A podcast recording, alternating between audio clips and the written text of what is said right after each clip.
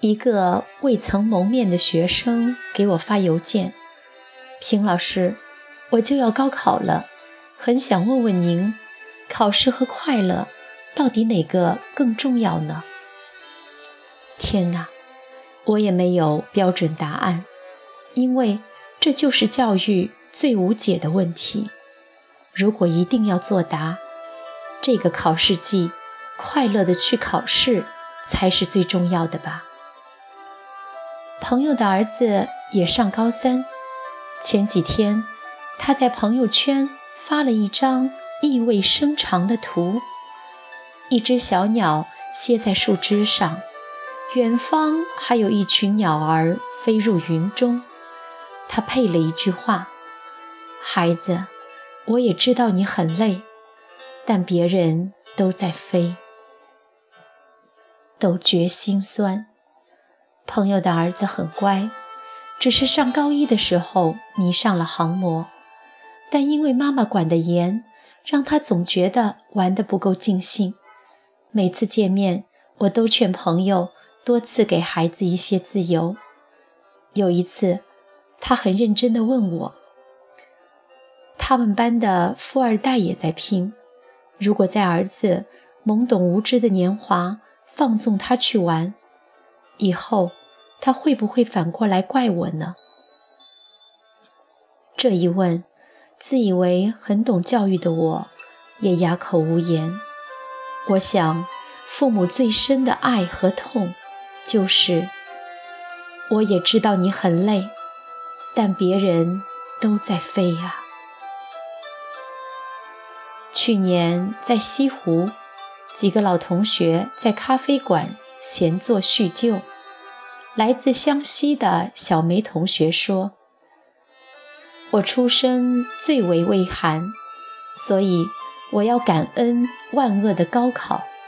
如果没有考试，我不知道自己还要跋涉多久，才能坐在这里与你们喝咖啡。”是的，我们七零后、八零后最懂。